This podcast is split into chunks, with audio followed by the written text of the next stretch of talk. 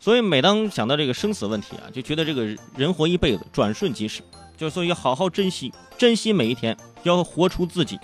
有的时候真的有的时候不舍得花钱吃什么，不舍得花钱给自己打扮什么。现在想想就是，哎呀，还是要舍得。虽然说没钱，啊，真的有的时候真的要把自己打扮的光鲜亮丽一些，要对得起自己的年轻这个岁数，对得起自己的青春。以后回回望自己的一生，拿出照片来看，哇，当年我还是非常潮的，我说打扮的非常漂亮的。该漂亮的年纪，咱就好好的漂亮漂亮。要不漂亮的时候呢，对吧？就是那也没辙，是不是？有些人并不是天生丽质啊，并不跟我似的，这没办法。而为什么要跟大家讲？就平常要注意自己这个着装，注意自己这个外貌，因为有的时候你不注意的话，你可能你还不如一小动物。我接下来说一小动物，就是人类的好朋友狗啊。香港有一位朋友叫 Kevin，哈，一听这名字感觉是理发店上班的。凯文认为自己养的狗是世界上最美丽的狗啊，而且最近他的狗呢上了热搜，大家去微博可以看一看，哇，美到一种什么境界呢？说是世界上最美丽的狗。目前他已经花了二十四万为自己的狗美容，啊。先是花了十万块钱买这个高级的沐浴设备，然后是每个月有五千多块钱买这个沐浴用品。为什么每个月要花五千多块钱买这些呢？因为狗狗每周要定期洗澡，平均一次要洗六到八个小时。我跟你说，我要这么洗，我早泡发了。我跟你说，而且为了记录自己爱犬的美丽的样子，他特地学习了摄影，购买了专业的相机，用来拍各种的写真照片，致力于打造一只天王巨星的狗。有朋友就好奇了，狗中的天王巨星是不是有什么用呢？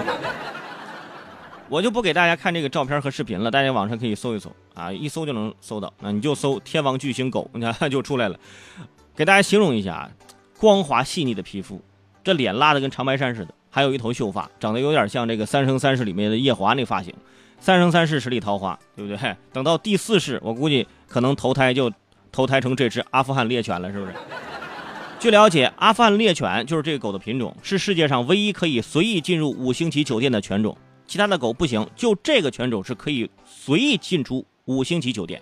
你看看，你你那边没有五星级酒店，人狗都不来。我跟你说，如果有这样一只精致的狗狗，对你哪舍得给它起名叫旺财啊？人家本身就是钱，是吧？还叫旺财，随随便便进出五星级酒店。爱犬之心啊，我们可以理解，但是呢，换位思考一下，对吧？这个狗狗真的开心吗？对吧？要是我，我就得琢磨了，我到底长得多丑，需要每天捯饬这些东西。主要是人类的审美跟狗的审美可能也不一样。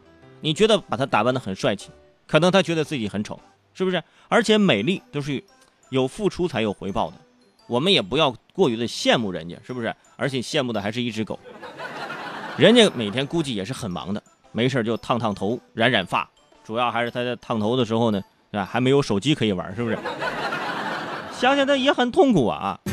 终于能和涛尼老师啊，就是说说再见了。呃，他的主人叫 Kevin 嘛，每天给他做这个各种的项目啊，晚上还要带这个狗狗去做美甲，狗狗还要做美甲。朋友们啊，现实版的比你有钱的狗狗还比你有势力，是吧？